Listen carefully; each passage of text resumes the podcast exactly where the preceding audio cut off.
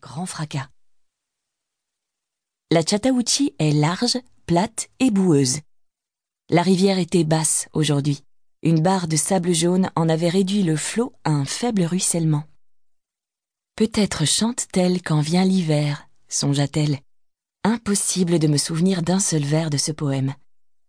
Tandis que j'allais, jouant de mon joyeux flutio par les vallées Non.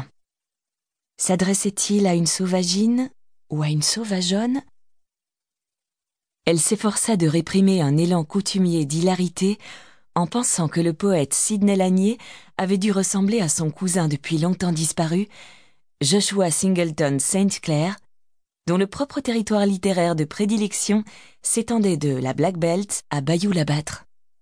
La tante de Jean Louise érigeait souvent cousin Joshua en inébranlable parangon de la gloire familiale. C'était un homme d'une stature splendide, c'était un poète. Il avait été fauché à la fleur de l'âge, et Jean Louise aurait été bien avisée de garder à l'esprit qu'il avait fait honneur à son nom. Ses portraits, de fait, rendaient justice à la famille. Cousin Joshua ressemblait à un Algernon Swinburne grincheux.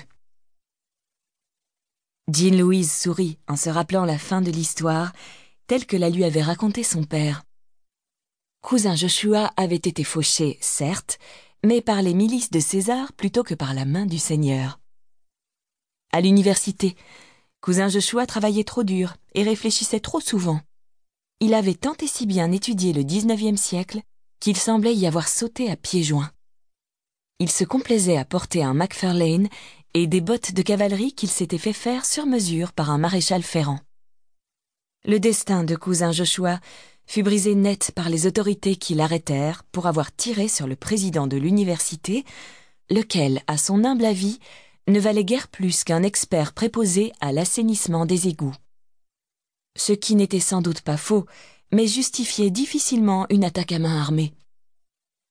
De rondelettes sommes d'argent permirent à cousin Joshua de se soustraire à la justice et de trouver refuge dans un asile d'aliénés où il vécut le restant de ses jours.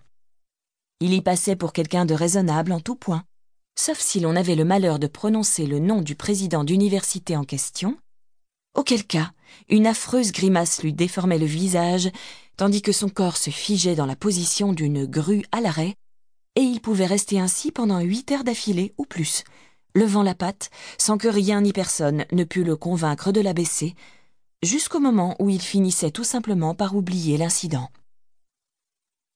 Dans ses bons jours, cousin Joshua lisait les Grecs, et il avait livré à la postérité un mince recueil de vers, édité à compte d'auteur par un imprimeur de Tuscaloosa.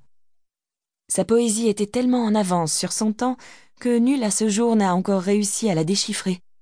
Mais la tante de Jean Louise ne s'est jamais séparée de ce petit volume qui trône en désinvolte majesté sur une table du salon. Jean Louise laissa échapper un éclat de rire, puis regarda autour d'elle, craignant qu'on l'ait entendu. Son père avait une façon bien à lui de saper les louanges sentencieuses que tressait sa sœur à la supériorité naturelle des Finch, quels qu'ils soient. Il racontait toujours à sa fille le reste de l'histoire, d'un ton tranquille et solennel, même si Jean Louise était parfois certaine de voir briller une lueur de malice profane dans les yeux d'Atticus Finch. À moins que ce ne fût un simple reflet de lumière dans les verres de ses lunettes, elle ne savait jamais trop. La campagne et le train roulaient doucement à présent, et elle ne voyait plus rien entre la vitre et l'horizon que des pâturages et des vaches noires. Elle se demanda pourquoi elle n'avait jamais trouvé à son pays la moindre beauté. La gare de Montgomery était nichée dans un recoin de l'Alabama, et quand elle descendit du train pour se dégourdir les jambes, l'atmosphère familière, dans toute sa sécheresse, ses lumières et ses odeurs étranges, vint à sa rencontre. Il manque quelque chose, se dit-elle. Les boîtes chaudes, voilà, c'est cela. Un homme parcourt le train sur toute sa longueur, sous le châssis, armé d'un pied de biche. Un bruit métallique, puis une fumée blanche jaillit et on a l'impression de se trouver à l'intérieur d'une cocotte minute. Ces engins marchent au pétrole aujourd'hui. Sans raison, elle se sentit rattrapée par une vieille frayeur. Elle n'avait pas mis les pieds dans cette gare depuis vingt ans, mais quand